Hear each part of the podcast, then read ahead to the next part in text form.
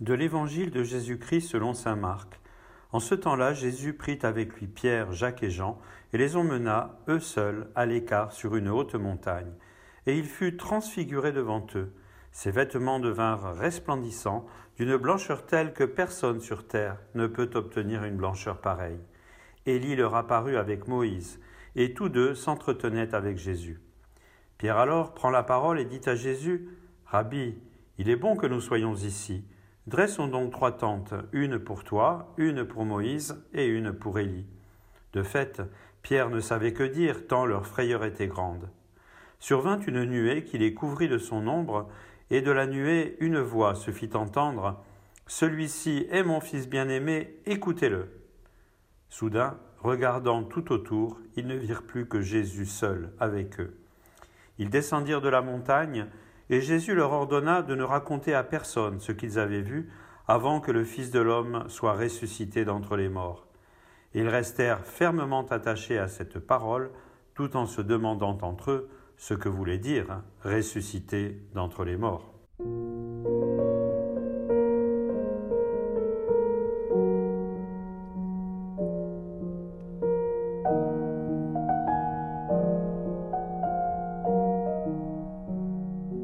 Chers frères et sœurs, il y a donc des moments dans notre existence où on a l'impression que Dieu se renie lui-même. Et c'est ce qui arrive dans la première lecture, dans ce récit du sacrifice d'Isaac. Vous vous rendez compte, Abraham a attendu pendant 25 ans que se réalise la promesse de Dieu, hein, qu'il aurait un enfant à travers sa femme âgée. 25 ans d'attente, enfin cet enfant et les promesses de Dieu qui disaient à Abraham que justement à travers Isaac il aurait une descendance aussi nombreuse que les étoiles du ciel et le sable au bord de la mer. Donc un Dieu de vie qui fait des promesses et voilà tout d'un coup que Dieu semble se renier et se contredire lui-même. Comment se fait-il que ce Dieu de vie demande la mort du fils d'Abraham, la mort d'Isaac?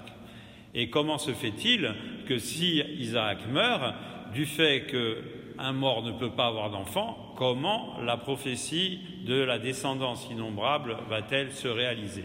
Bref, Dieu devient un Dieu de mort et un Dieu qui renie ses promesses. Et il demande à Abraham sa confiance. Et Abraham va avoir confiance. Et Isaac aussi va avoir confiance, puisqu'Isaac va accepter de se laisser lier sur le bûcher. Et finalement, au moment où tout va basculer, alors enfin Dieu réagit et dit arrête, ne porte pas la main sur l'enfant. Et donc Dieu rend hommage de façon très solennelle à la confiance d'Abraham, à la foi d'Abraham en disant parce que tu ne m'as pas refusé ton fils, je le jure par moi-même, je te comblerai de bénédictions. C'est très rare dans la Bible où Dieu jure par lui-même. Et donc on mesure la solennité du moment. Tout paraissait perdu. Dieu semblait être un Dieu de mort, Dieu semblait se renier, mais Abraham a gardé confiance jusqu'au bout.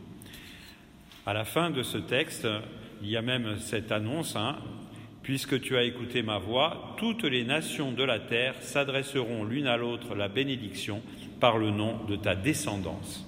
Pour nous chrétiens, la descendance d'Abraham, ça n'est pas seulement Isaac, la descendance d'Abraham, c'est Jésus.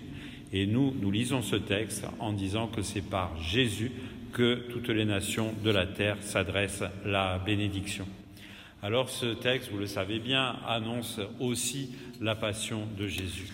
Et pour les disciples qui viennent juste avant ce texte d'évangile d'apprendre l'annonce de la passion, eh bien là encore, tout s'écroule.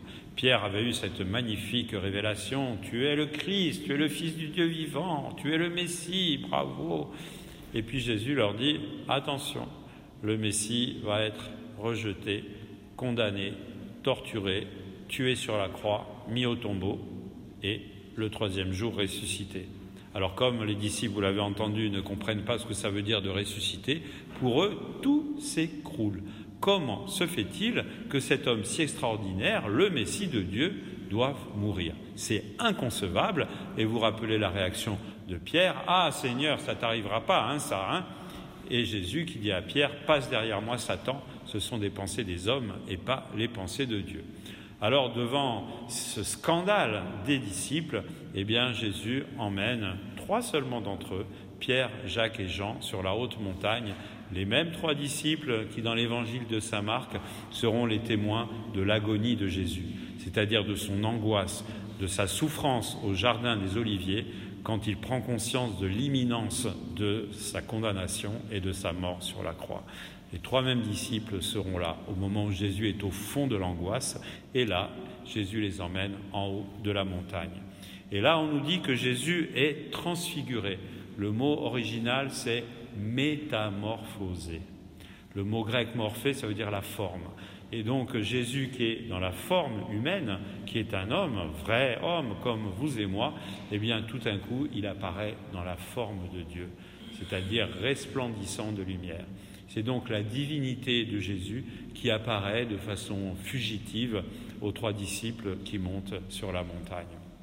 Et cette apparition, eh bien, elle sera là pour les aider à comprendre que c'est un Dieu lui-même, en la personne de Jésus, qui va accepter de mourir sur la croix par amour. Mais il leur faudra du temps. Et avec cette apparition de Jésus hein, dans la gloire divine, il y a aussi Élie et Moïse qui apparaissent. Alors on va dire d'abord Moïse et ensuite Élie. Un Moïse symbolise la loi hein, et Élie symbolise les prophètes qui avaient conduit les fils d'Israël jusqu'à la venue de Jésus. Et on se rappelle que Moïse, comme Élie, ont vécu eux aussi une épreuve. Quand Moïse monte sur la montagne, il reste 40 jours, eh bien, il a eu l'échec. Pourquoi? Parce qu'il descend quelques temps avant de la montagne avec les tables de la loi et il voit que les fils d'Israël sont en train d'adorer le veau d'or. Ah ben, c'est pas réussi hein, comme fidélité. Alors finalement, Moïse casse l'étape de la loi, c'est décourageant, rien qui marche, et finalement il va remonter sur la montagne après cette épreuve pendant 40 jours, et il va rencontrer le Dieu d'Israël qui se montre de dos.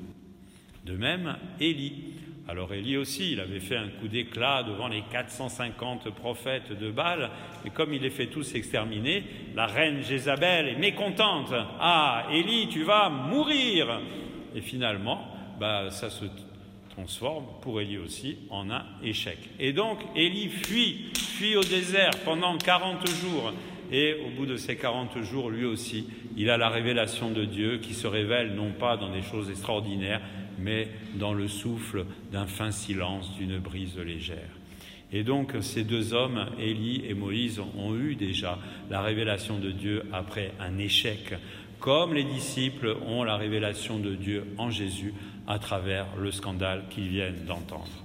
Alors il faut savoir également, à travers ce récit des tentes que Pierre veut dresser pour lui, pour, pardon, pour Jésus, pour Moïse et pour Élie, alors ça nous rappelle qu'il y a une fête de la liturgie juive qui s'appelle la fête des tentes. Cette fête des tentes, c'était la mémoire finalement de la présence de Dieu hein, tout au long du cheminement d'Israël dans le désert. Et donc aujourd'hui, la présence de Dieu, eh bien, elle est signifiée par Jésus.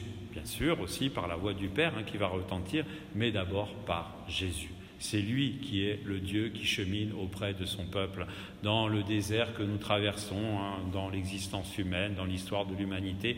C'est Jésus, le Dieu, qui chemine avec nous. Et puis, lors de la fête des tentes, il y avait également un jour très particulier qu'on appelle le grand jour hein, dans l'évangile de Saint Jean.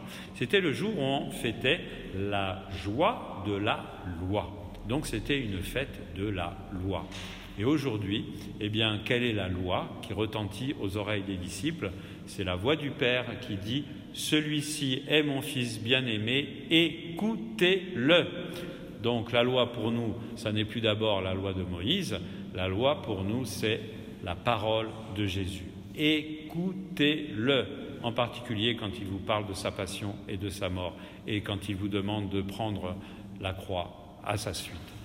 Alors aujourd'hui, eh nous avons dans cette fête des tentes hein, qui se reproduit le rappel que ce Dieu qui chemine avec nous, c'est Jésus, et que la loi, hein, qui est fêtée pendant la fête des tentes, ça n'est rien d'autre que le Christ lui-même. Et puis, on se rappelle que pour nous chrétiens, la loi n'est plus écrite hein, sur des tables de pierre, mais elle est écrite par l'Esprit Saint au plus profond de nos cœurs. Alors, écoutons Jésus et laissons l'Esprit Saint inscrire la loi de l'Évangile au plus profond de nos cœurs et surtout nous donner la force de mettre en pratique la loi de l'Évangile. Alors, une fois que les disciples auront eu cette révélation, ils vont repartir sans trop comprendre, puisqu'ils ne savent pas ce que ça veut dire, ressusciter d'entre les morts.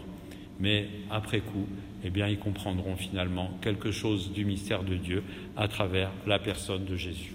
Alors je termine cette méditation pour que nous soyons rassurés, nous aussi. Il y a des moments aussi dans notre existence on dit Dieu devient Dieu de mort, Dieu se renie, Dieu m'oublie, Dieu est injuste, Dieu est violent, Dieu est méchant. Ça nous a peut-être traversé l'esprit. Eh bien, rappelons-nous tout ce qu'ont vécu nos prédécesseurs, Abraham, les disciples, ce qu'a vécu Jésus, et laissons-nous réconforter. Et la parole de réconfort, eh bien, je vais la laisser à Saint Paul, qui nous dit dans la deuxième lecture Si Dieu est pour nous, qui sera contre nous? Comment Dieu pourrait-il, avec Jésus, ne pas nous donner tout? Oui, Dieu en son Fils nous promet